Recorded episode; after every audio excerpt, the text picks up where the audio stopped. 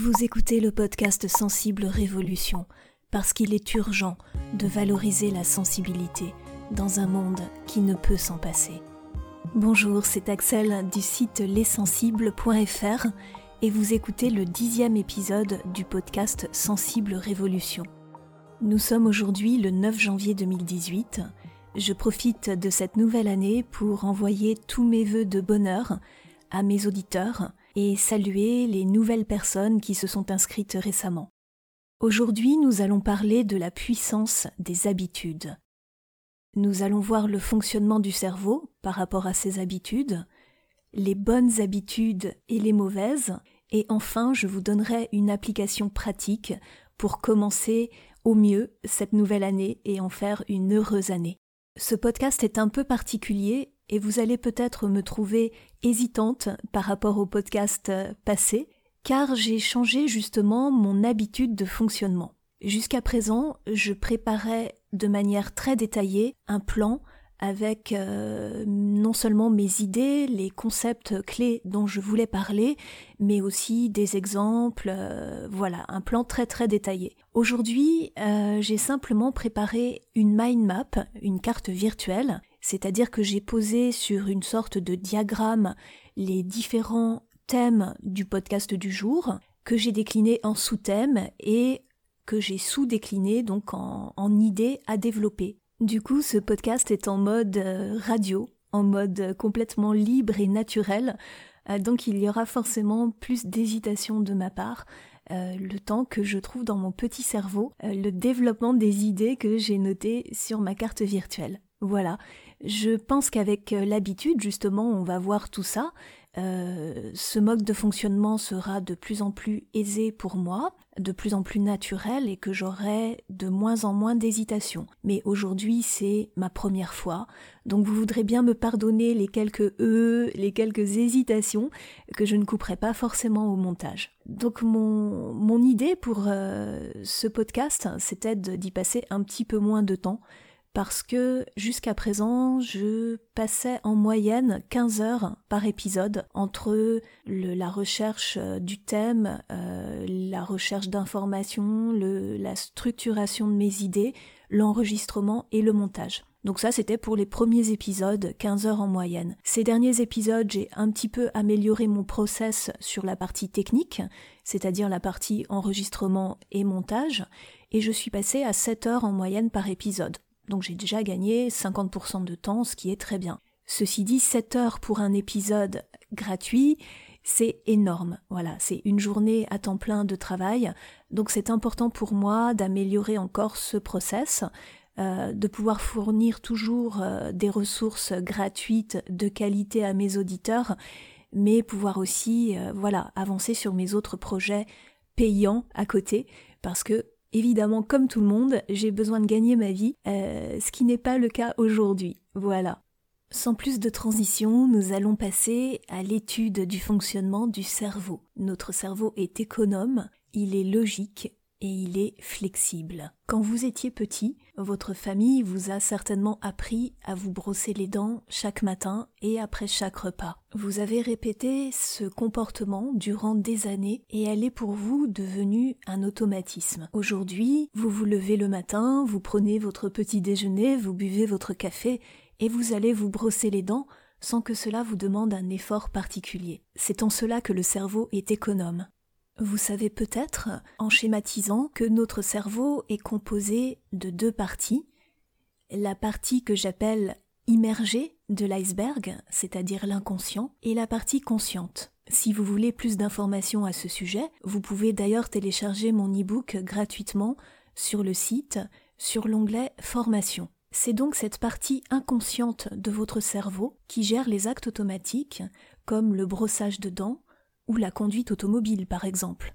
Si vous avez le permis et que vous vous souvenez de vos premiers cours de conduite, vous devez vous rappeler peut-être à quel point c'était difficile de prêter attention à passer les bonnes vitesses, mettre votre clignotant pour signaler euh, que vous alliez tourner à gauche ou à droite, tout en vérifiant euh, dans vos rétroviseurs. C'était donc plusieurs actes qu'il fallait réaliser en même temps, et ceci demande énormément d'énergie au cerveau, parce qu'il doit prêter attention une attention très forte à beaucoup de processus en même temps. Et c'est pour cette raison qu'automatiser ces processus de façon à ce que cela devienne des actes inconscients pour vous lui fait économiser une forte charge mentale. C'est pour cela que je dis que le cerveau est économe. Le côté négatif de l'histoire, c'est quand vous avez moins de conscience des actes que vous réalisez, il vous arrive d'oublier si vous les avez bien effectués ou pas. Par exemple, vous quittez votre appartement et vous ne savez plus du tout si vous avez bien fermé la porte à clé, ou si vous avez fermé la fenêtre ou coupé le gaz. De la même manière, ces actes automatiques peuvent être développés et devenir des addictions. Par exemple, vous rentrez chez vous le soir, vous êtes fatigué, vous avez passé une mauvaise journée, vous vous installez sur votre canapé, vous prenez un paquet de friandises dans le placard et vous vous mettez à grignoter. Cinq minutes après, le paquet est vide et vous vous maudissez d'avoir encore succombé à ce grignotage. On va voir tout à l'heure que l'on peut influer, heureusement, sur ces comportements, que ce soit le grignotage, trop regarder la télévision ou d'autres mauvaises habitudes. Quand le cerveau vous observe répéter un comportement pour répondre à une situation ou résoudre un problème, il crée donc une accoutumance par souci d'économie et il renforce, on va dire en quelque sorte, les chemins cérébraux qui conduisent à ces comportements, ce qui fait que cela devient de plus en plus difficile de changer de chemin. Mais on va voir que c'est totalement possible, simplement il faut connaître le processus. L'autre aspect négatif, de cette économie du cerveau, c'est que vous pouvez développer des pensées anxieuses automatiques. C'est un petit peu difficile d'y échapper dans la mesure où nous avons environ 50 000 pensées par jour, et dans ces 50 000 pensées par jour, 70% sont négatives. Comme nous n'en sommes pas conscients la plupart du temps, nous ne pouvons évidemment pas agir dessus. Et évidemment, vous allez voir aussi que on peut changer cet aspect des choses. Par souci d'économie toujours, et parce que notre cerveau fonctionne d'une manière logique, il va enregistrer comme étant une seule habitude une série de comportements. Par exemple, si vous êtes fumeur ou fumeuse et que vous avez l'habitude de fumer une cigarette après votre déjeuner avec votre café ou après votre café, il va réaliser une association repas, café, cigarette. Ou encore, comme on l'a vu tout à l'heure, si vous êtes un peu fatigué quand vous rentrez de votre journée de travail, que vous avez l'habitude de d'aller à votre cuisine, prendre un paquet de gâteaux, vous asseoir dans votre canapé et grignoter en regardant la télé, ceci pour lui va être considéré comme une seule habitude. Rentrer maison, grignotage, télé. Par ailleurs, si vous éprouvez une émotion, disons, de soulagement quand vous rentrez à la maison, au moment où vous prenez ce paquet de gâteaux et que vous vous asseyez devant la télé, ce sentiment de plaisir que vous ressentez, le cerveau va l'associer à un comportement important, ce qui fait qu'il va renforcer cette habitude. C'est pourquoi il est si difficile de casser une mauvaise habitude de ce genre. Heureusement, en prenant conscience de ces actes automatiques et de ces mauvaises habitudes, on peut les changer, car le cerveau est flexible. L'une des plus importantes découvertes de ces dix dernières années en neurosciences est la plasticité cérébrale. Auparavant, on pensait qu'en avançant en âge, nous perdions peu à peu des neurones et que, par exemple, c'était pour cette raison que les personnes âgées ont de moins en moins de mémoire et nous pensions que nous étions condamnés à oublier des choses, à ne plus pouvoir apprendre, à ne plus pouvoir réaliser de nouvelles choses et que cela était sans espoir et sans appel. Or, cette découverte de la plasticité cérébrale a justement démontré tout le contraire. Elle a démontré que de nouvelles connexions neuronales se réalisent tout au long de la vie, que notre intelligence par conséquent est évolutive. Cela signifie que nous pouvons nous adapter constamment, nous pouvons apprendre tout au long de notre vie, nous pouvons changer d'environnement, nous pouvons être affectés par de nouvelles expériences, nous pouvons guérir de nos blessures. Et la bonne nouvelle, c'est aussi que plus l'entrée est positive, l'entrée c'est-à-dire l'événement qui se passe dans votre vie, l'expérience que vous réalisez, la vision que vous avez, le regard que vous portez sur cette expérience, plus tout cela est positif, mieux le cerveau fonctionne. Vous trouverez en lien sur la mind map une petite vidéo que je vous ai insérée, que vous pouvez regarder et qui explique le point de vue d'une chercheuse en neurobiologie sur la plasticité cérébrale. Les bonnes habitudes. Vous le savez peut-être pour ceux qui m'écoutent depuis le début, j'ai été très malade euh, en 2015 lors de ma dernière expérience professionnelle en tant que salarié. Je travaillais depuis plusieurs années dans un environnement extrêmement bruyant qui, du fait de mon hypersensibilité au bruit, ne me convenait absolument pas. J'ai donc subi pendant plusieurs années une hyperstimulation. Je vous renvoie d'ailleurs à ce sujet sur l'épisode 9. J'ai réussi malgré tout à gérer cette hyperstimulation parce que dans ma vie j'avais justement des habitudes euh, très saines. Euh, je fais du sport depuis plusieurs années, je vais beaucoup euh, en montagne faire de la randonnée, je mange sain, je j'ai un bon sommeil, je veille à bien me reposer, je me fais plaisir, je suis d'un naturel plutôt optimiste au quotidien, ce qui n'était pas mon naturel au départ, mais je l'ai travaillé euh, de façon à développer un esprit positif et je me forme beaucoup, ce qui fait que sur le plan personnel, je suis fière de mon évolution. Voilà, donc je, me fais plaisir à tous les niveaux et c'est ce qui me permet d'être équilibrée dans ma vie. Alors bien sûr, avoir ces bonnes habitudes, cette vie saine a été très soutenant pour moi parce qu'autrement je pense que j'aurais été encore plus malade et surtout que j'aurais mis encore plus de temps à me relever. Mais les bonnes habitudes sont salvatrices à prendre quelle que soit votre situation, même si vous n'êtes pas dans une situation euh, toxique au travail ou dans votre vie privée. En tant qu'hypersensible, nous sommes très stimulés par notre environnement, nous y réagissons fortement, et donc c'est très important de faire du sport, enfin en tout cas d'avoir au moins une activité physique régulière, de voir la lumière du jour, c'est extrêmement important. Encore une fois, je vous renvoie à mon e-book à ce sujet de manger sain, de bien se reposer, de se faire plaisir et de se former pour son évolution personnelle et professionnelle. Toutes ces habitudes, c'est celles qui sont ancrées dans ma vie et qui m'aident à être heureuse. Alors comment faire, me direz-vous, pour développer une bonne habitude? Vous avez peut-être déjà entendu dire qu'il faut 21 jours pour développer une nouvelle habitude. Or, il semblerait que ceci soit une fausse croyance qui a été répandue, puisqu'effectivement on voit beaucoup de titres de livres en développement personnel ou des articles de blog qui font référence à cette durée de 21 jours. A priori, cela viendrait d'une mauvaise interprétation d'un chirurgien plastique. Le livre qu'il a écrit à ce sujet s'appelle La psychocybernétique. Dans ce livre, il euh, annonçait qu'il fallait 21 jours pour un changement mental de la perception de soi-même, c'est-à-dire quelqu'un qui se serait refait, faire le nez, par exemple, aurait eu besoin de 21 jours pour s'habituer à son nouveau visage. En réalité, suivant la difficulté de l'habitude, il faut entre trois semaines à presque un an pour ancrer une nouvelle habitude dans sa vie.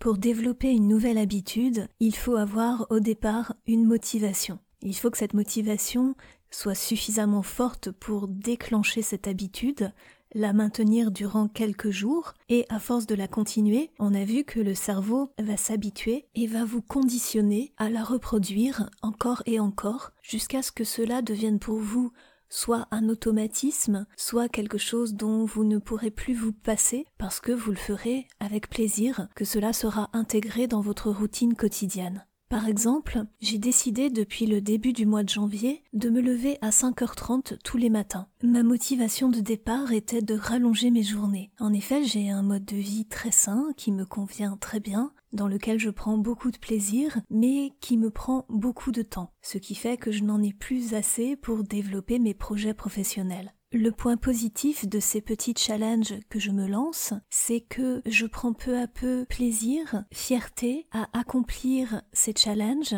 et que pas à pas je progresse de plus en plus dans mon pouvoir de volonté. En fait, tout a commencé avec le sport. J'ai commencé la course à pied il y a quelques années, au départ pour me tenir en forme, perdre quelques rondeurs comme beaucoup de femmes et ça a été très difficile parce que je n'ai jamais été sportive. Et donc j'ai commencé à faire du sport autour de l'âge de 35 ou 38 ans. Je vais vous expliquer juste après comment on peut mettre en place ce genre d'habitude. Je vais d'ailleurs vous donner une application pratique qui correspond précisément à la méthode que j'ai moi-même utilisée. C'est une méthode qui aujourd'hui me permet de m'engager à courir un semi-marathon cette année, dans quelques mois, alors qu'il y a environ dix ans, je ne faisais strictement aucun sport. Nous allons à présent parler des mauvaises habitudes.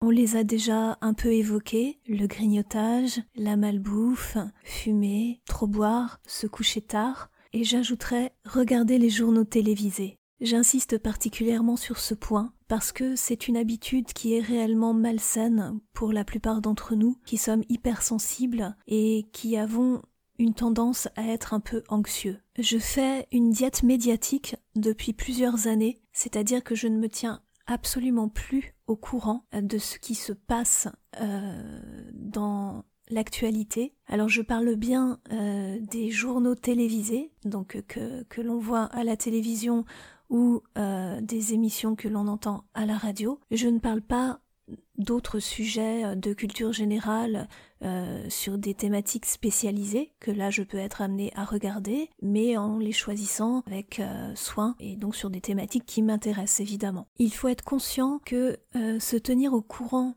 de ce qui se passe autour de nous, des faits divers qui sont rapportés par les médias et qui sont particulièrement anxiogènes, ne va pas changer la face du monde en quoi que ce soit. Le fait que vous vous receviez euh, ce stimulus négatif, euh, cette hyperstimulation parfois quand on vous parle de guerre, euh, de viol, de meurtre, et j'en passe, les entendre, les supporter, souffrir pour les autres sans de toute façon pouvoir faire quoi que ce soit pour changer les choses, va plutôt vous apporter un sentiment profond d'impuissance, d'injustice, et va vous laisser penser que le monde tourne mal, ce qui n'est pas forcément le cas.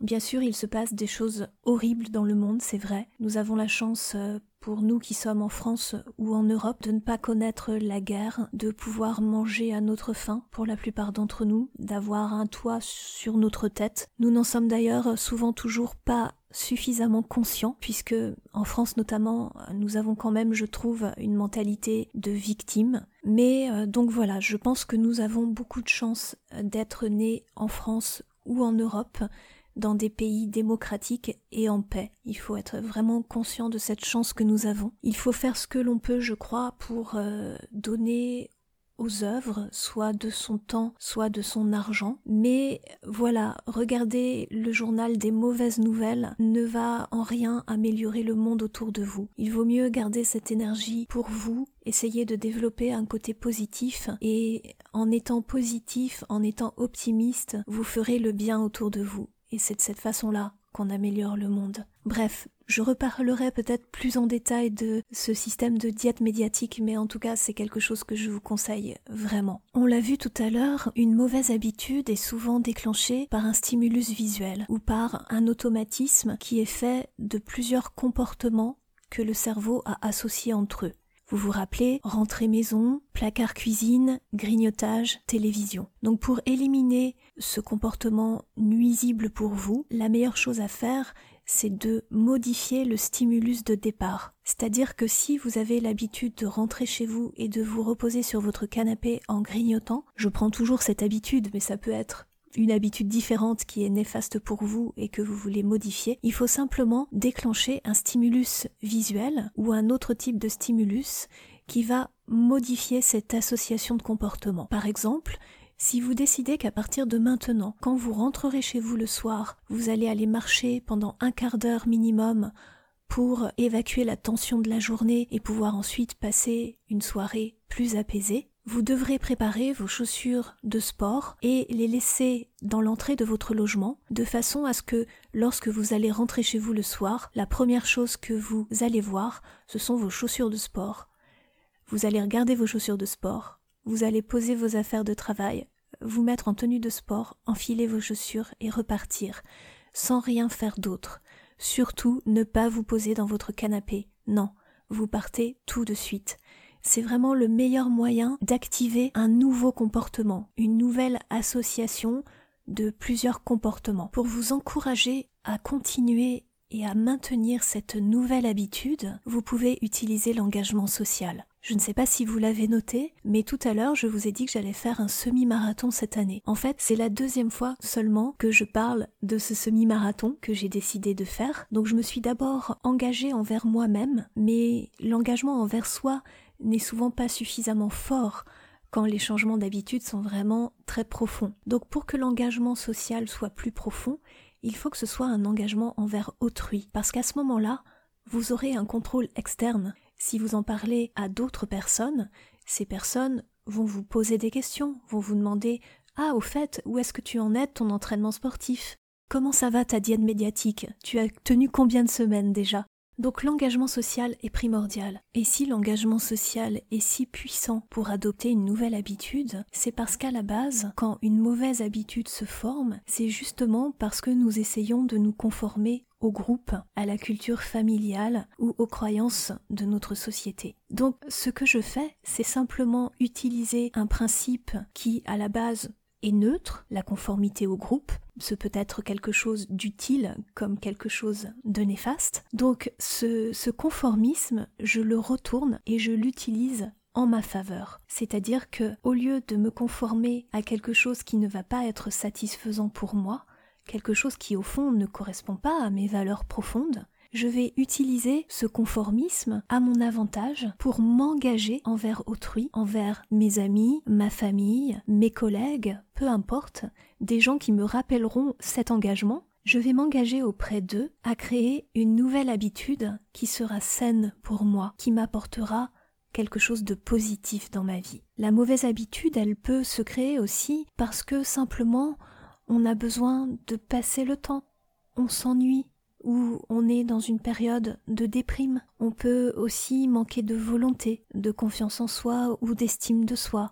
Être un peu paresseux parce que c'est difficile de sortir de sa zone de confort. On a toujours été habitué à faire les choses de telle manière et c'est plus facile de continuer à faire quelque chose qui ne nous satisfait pas vraiment, mais une chose à laquelle on est habitué, plutôt que de changer radicalement son comportement. C'est pourquoi j'ai décidé de vous proposer une application pratique, un exercice qui, moi, m'a aidé à courir mes premiers 10 kilomètres, à faire certains autres changements vraiment radicaux dans ma vie. Et cet exercice va vous permettre de construire votre heureuse année pas à pas. En quoi consiste-t-il? C'est assez simple. Il y a six étapes. La première, c'est de l'introspection. En tant qu'hypersensible, je suis certaine que vous avez l'habitude de réfléchir sur vous. Là, je vais donc vous proposer de réfléchir aux situations problématiques que vous avez rencontrées l'année dernière. Dans quel domaine ces situations sont-elles arrivées? Est-ce que c'était au travail, les relations avec vos collègues par exemple, qui ne se passent pas aussi bien que vous le voudriez? Est-ce que c'est parce que peut-être vous êtes célibataire, vous voudriez rencontrer quelqu'un, mais vous n'y parvenez pas? Ou alors vous avez déjà une relation amoureuse, mais ça ne se passe pas très bien, vous n'arrivez pas vraiment à bien communiquer. Peu importe le domaine dans lequel cela se passe, mais il faut noter sur une feuille de papier, par exemple, les problèmes que vous avez rencontrés. Dans une deuxième colonne, les domaines dans lesquels se situent ces problèmes, les domaines de vie, donc euh, amour, amitié, travail, euh, loisirs. Et ensuite, vous allez passer à l'étape 2, qui est de se focaliser sur un domaine précis, celui qui est le plus important pour vous à améliorer. Parmi les problèmes que vous avez rencontrés, vous allez choisir deux à trois actions pour améliorer ce problème dans ce domaine précis. Et vous allez créer une ou plusieurs nouvelles habitudes que vous allez essayer de tenir avec donc des stimulus, des déclencheurs visuels, comme on l'a vu, des engagements sociaux, jusqu'à ce que vous perceviez un changement. Une fois que vous aurez résolu les problèmes que vous avez rencontrés dans ce domaine spécifique, vous pouvez éventuellement passer au domaine suivant. Évidemment, tout dépendra des actions que vous envisagez. Tout n'est pas aussi simple que de se lever à 5h30 du matin. Il y a peut-être des difficultés que vous rencontrez qui vous demanderont plus de temps modifier. Ensuite, la troisième étape, c'est de ritualiser, c'est-à-dire que vous allez réfléchir à la période qui vous convient le mieux pour démarrer cette nouvelle habitude. Pour cela, il faut réfléchir déjà par rapport au planning que vous avez aujourd'hui, votre vie professionnelle, votre vie familiale, votre recherche d'emploi, vos études, vos enfants si vous en avez. Donc réfléchissez non seulement à l'heure qui est la plus favorable pour vous, la période de temps, par rapport aussi au fait d'être du matin ou du soir, c'est très important de respecter son rythme biologique. Et une fois que vous aurez réfléchi, vous planifiez. Vous enregistrez un rendez-vous avec vous-même que vous notez dans votre agenda et vous vous y tenez. Ce rendez-vous, il doit être aussi important que si vous alliez chez le médecin ou que si vous alliez chercher vos enfants à l'école. La quatrième étape, c'est de communiquer. On l'a vu tout à l'heure, l'engagement social vous met une certaine pression, mais cette pression est positive parce que vous allez devoir rendre des comptes. Vous serez fier de pouvoir annoncer que vous avez avancé dans le développement de votre nouvelle habitude quand on vous posera la question. Cela va vous forcer à développer cette habitude et à la poursuivre.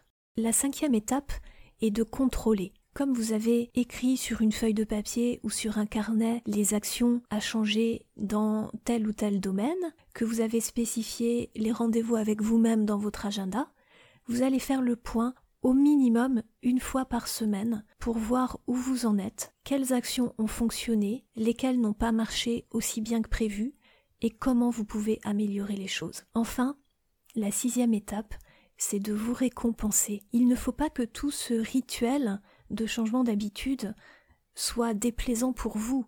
Il faut bien sûr que vous y trouviez votre compte, sans quoi évidemment vous n'allez pas le poursuivre.